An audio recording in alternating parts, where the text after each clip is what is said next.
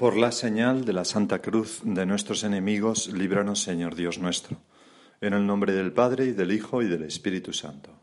Señor mío y Dios mío, creo firmemente que estás aquí, que me ves, que me oyes. Te adoro con profunda reverencia. Te pido perdón de mis pecados y gracia para hacer con fruto este rato de oración.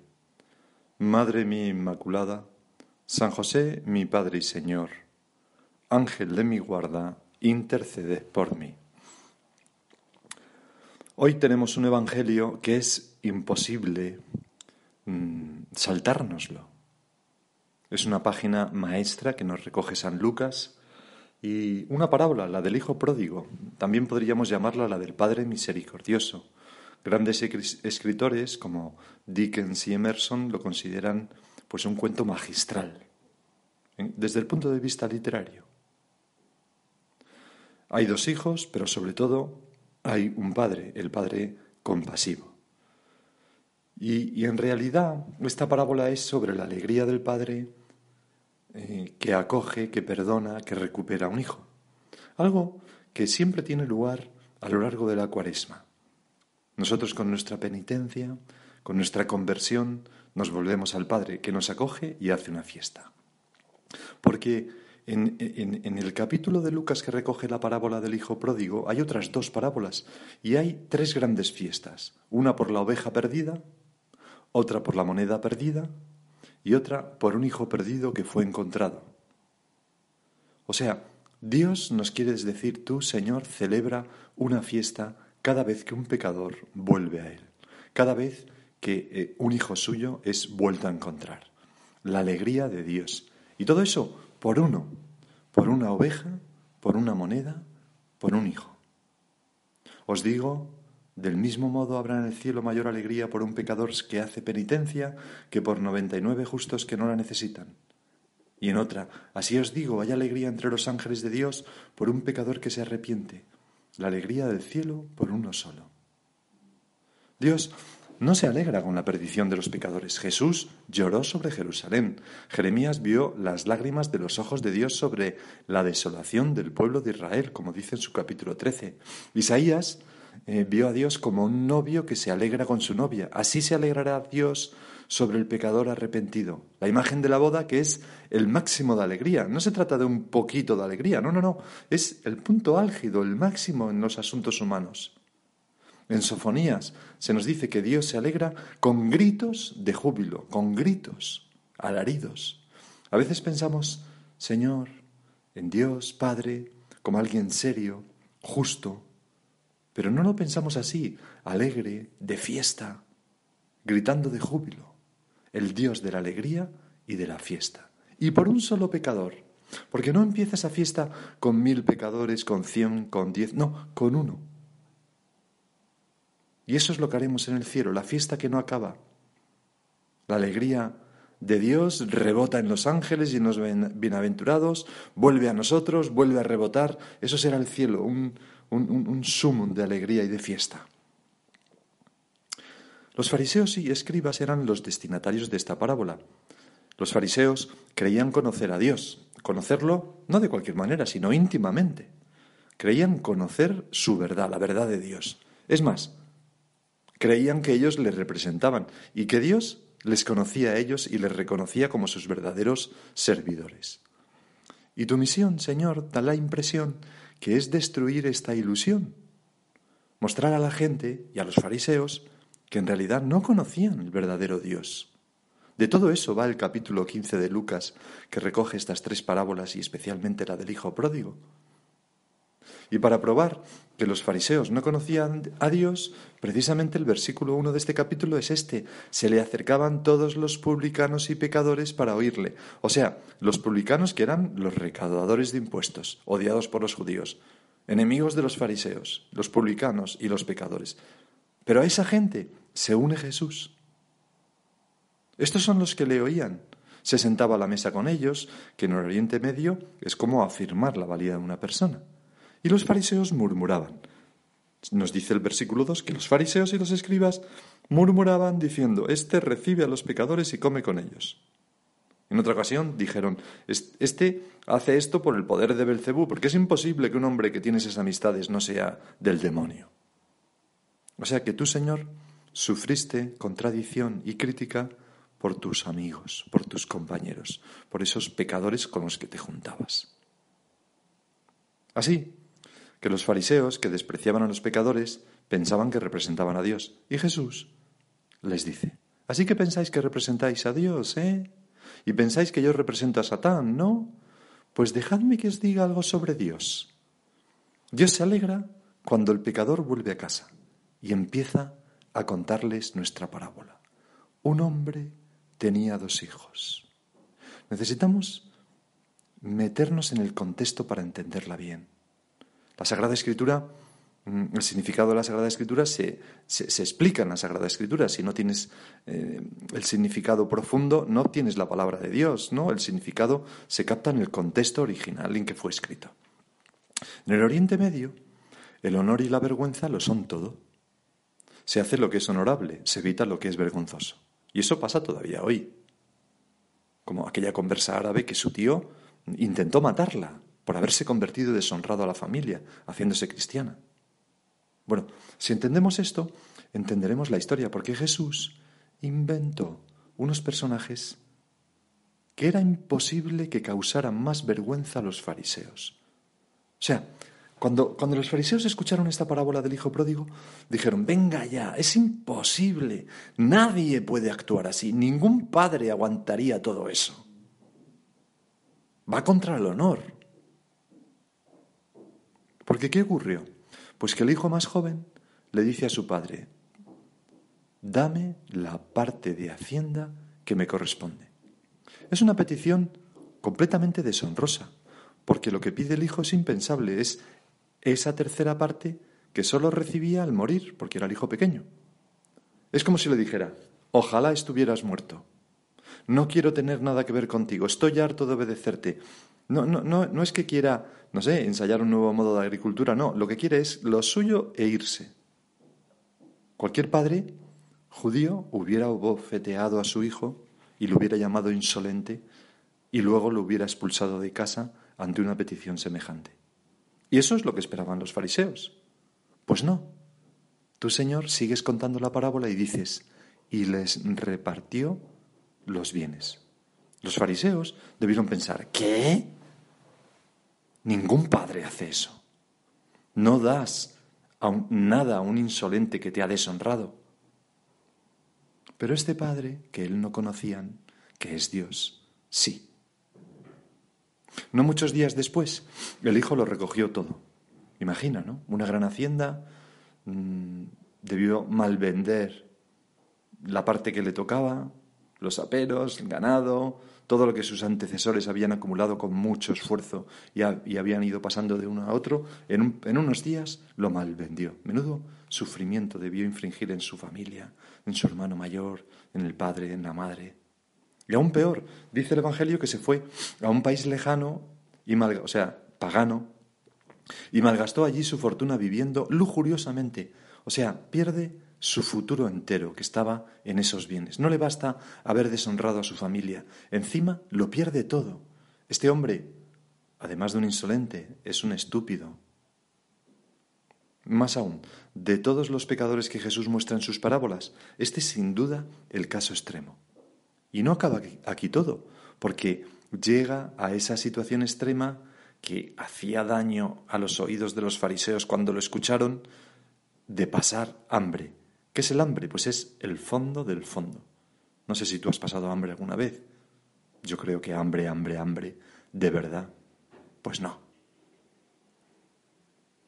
Pero el hambre es terrible hasta el punto que recurre a un amigo que lo manda a cuidar cerdos. Y los fariseos debieron arrugar la cara, mirar para otro sitio, taparse los ojos diciendo, oh, no, no, ningún chico judío hace eso, es tan ridículo, ningún hombre podría caer tan bajo, convertirse en un cerdo más entre los cerdos, que es un animal impuro. Es una imagen del pecador más recalcitrante, estúpido, inmoral, irrespetuoso el pecador que, el tipo de pecador que acaba tirado en la calle despreciado por todo el mundo, el tipo de pecador con el que Jesús comía en realidad. Señor, quizá nosotros no somos tan pecadores, pero, o sí, pero, pero es interesante ver qué haces con un pecador así, ver si Dios puede perdonar lo peor de lo peor. Recapacitando, este chico, por fin algo de sentido común. El arrepentimiento siempre empieza con una evaluación verdadera de nuestra situación. Se dijo, ¿cuántos jornaleros de mi padre tienen pan más que suficiente? Los jornaleros en una hacienda pues eran lo más bajo, vivían al día. Pues recuerda que su padre, mm, este chico recuerda que su padre a esos que eran lo más bajo les daba más que suficiente. Recuerda además quizás que su padre pues era generoso con los pobres. Recuerda que su padre era bueno. Y con ese fundamento se pone en camino. Es el camino del pecador siempre empieza recordando la bondad de nuestro Padre Dios de su misericordia, que nos espera en el sacramento de la confesión, por ejemplo. ¿Y qué le esperaba? Podía. ¿Qué, ¿Qué, pensaba este chico cuando se puso de camino de vuelta a casa? Pues al entrar en el pueblo, la burla, la condena, el escarnio, escupir a sus pies, mirar a otro sitio, negarle la palabra, había deshonrado no solamente a su padre, sino a todo el pueblo. varios días o meses antes de ser recibido, mm, debería como mandar embajadores, eh, entrar con la cabeza humillada, besar los pies de su padre, trabajar hasta restituir todo. Esto era lo propio del sistema legalista judío, la restitución. Tú has hecho esto, tienes que hacer todo esto antes de ser de nuevo admitido en la sociedad. Y su hijo el hijo pequeño está dispuesto a hacerlo. De hecho, prepara un discurso que dice, he pecado contra el cielo y contra ti. Ya no soy digno de ser llamado hijo tuyo. De hecho, cuando un hijo se comportaba como este hijo, incluso a veces se celebraba el funeral, o sea, era como muerto para la familia. Y le dice que le trate, por tanto, como a uno de sus jornaleros, porque, porque pensaba que ya no le consideraba un hijo, con razón. Y con esa pena pero con la necesidad, con la pena de saberse que ya no era digno de ser llamado hijo suyo, pero con la necesidad de comer, se pone en camino, dispuesto a todo, a cualquier humillación, pero esperando en la bondad de su Padre. Y entonces viene algo impresionante. Cuando aún estaba lejos, o sea, antes de llegar al pueblo, le vio su Padre. O sea que el Padre estaba mirando, oteando el horizonte constantemente, cada día, estaba esperando a sus hijos, a su hijo. Es decir, Dios nos busca y nos espera constantemente. Cada día espera nuestra conversión. Cuando le vio su padre, se compadeció. Y aquí los fariseos dirían, oh, no, no, no, no, no, por favor, pero ¿qué tipo de hombre es este? ¿Qué tal un poco de enfado, de rabia, un poco de hombría, de amor de hombre? Este hombre es débil, es compasivo, pero hasta ser tonto. Esto es lo que pensaron los fariseos. Porque ¿qué es, qué, es la compasión? La compasión significa que sintió en su propio corazón el dolor de su hijo perdido. Y entonces, ¿qué hace? Asombroso, corrió a su encuentro, en griego dice, sprintó a su encuentro. Claro, Señor, nosotros hemos de ponernos en la mente en que se escribieron estas palabras. En Oriente Medio, hace dos mil años, y todavía hoy en día, los hombres no corren, no sprintan, se mueven balanceándose lentamente. Es una vergüenza para cualquier hombre mostrar una parte de las piernas, aún lo es. Por tanto, en primer lugar, no corres innecesariamente. Y aquí vemos a un padre corriendo a toda velocidad por en medio del pueblo, se recogió el manto, enseña las piernas, lo cual es muy avergonzante. Es decir, el padre toma la vergüenza del hijo sobre sí mismo. Sobre sí toma el pecado del otro. Y lo abraza, que es un signo de total reconciliación. ¿Y qué pasa con la restitución? Nada de restitución, olvídala. Lo abraza a este pecador apestoso, pensarían los fariseos. ¿Habéis visto alguna vez un cuadro, dice eh, un, pastor protestante que, comenta esta, esta parábola, ¿no? Dice, ¿habéis visto alguna vez una imagen, un cuadro de Dios Padre así? corriendo con, el manto remangado, con, las piernas por delante, a abrazar a su hijo. ¿A que no? Pues, pues así debería ser. Un hombre corriendo que se arremanga, atraviesa el pueblo y abraza al pecador apestoso. Así es como es Dios, nos dices tú, Señor.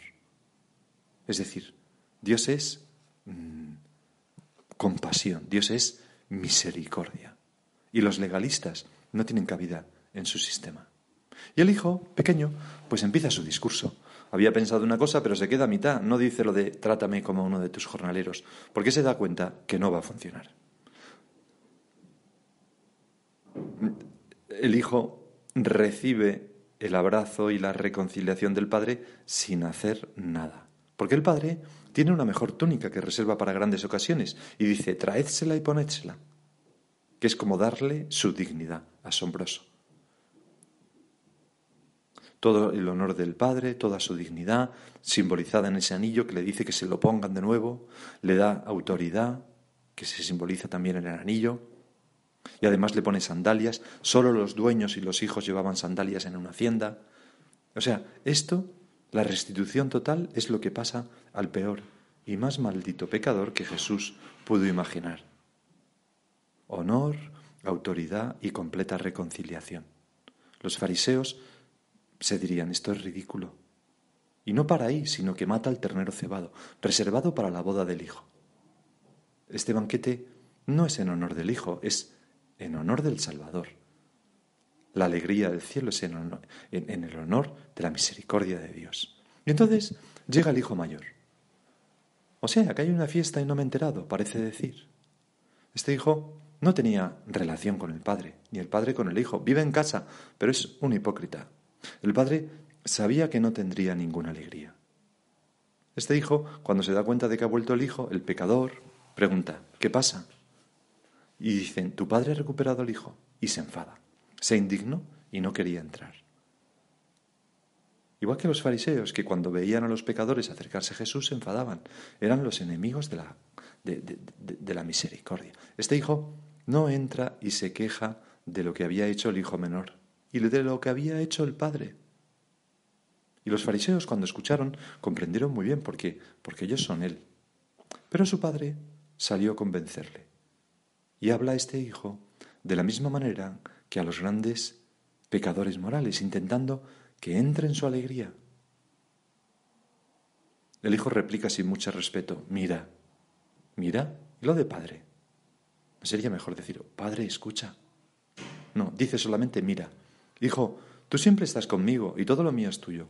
Pero había que celebrarlo y alegrarse, porque ese hermano tuyo estaba muerto y ha vuelto a la vida, estaba perdido y ha sido entregado. Mientras que el hijo mayor le dice, mira, tantos años como vivo contigo y no has hecho nunca una fiesta así por mí, el padre le dice, tú siempre estás conmigo. Pero este estaba perdido y había que recuperarlo. Dios no puede refrenar su alegría por un solo pecador. Es maravillosa la misericordia del Padre. ¿Y qué pasa? Pues que la parábola se queda aquí. En la descripción del, del, hijo menor hay como ocho versículos y en la descripción del hijo mayor hay siete. Normalmente en el Oriente Medio se narra con paralelismos, pues hay ocho versículos para uno, ocho para otro, pero aquí hay ocho y siete. ¿Cuál sería el octavo versículo? Pues nos hubiera gustado que fuera el hijo mayor, viendo la compasión de su padre, se arrepintió de su hipocresía, abrazó a su padre, entró en la celebración para llenarse de la alegría y abrazó a su hermano. Pero no, no fue esa. Y dice un autor, el hijo mayor cogió un pedazo de madera y mató a su padre con él. Esto es lo que los fariseos hicieron con la cruz, diciendo, alguien tiene que proteger el honor de esta familia, los derechos de la justicia. Tú, pecador, nos llenas de vergüenza, eres culpable, eres injusto, y tú, que perdonas los pecadores, también. Y por tanto, ese Padre bueno, que es Dios, que es Jesucristo, también pagó la pena de muerte por cada pecador pródigo o hipócrita que se acerca a Él. Jesús tomó la cruz por la alegría del Padre, por la alegría de recibir a un pecador. Pues vamos a acudir a la Virgen María y a pedirle que nosotros en nuestro corazón alberguemos siempre, como ella al pie de la cruz, este mismo sentimiento de confianza en la misericordia de Dios y compasión por todos los pecadores.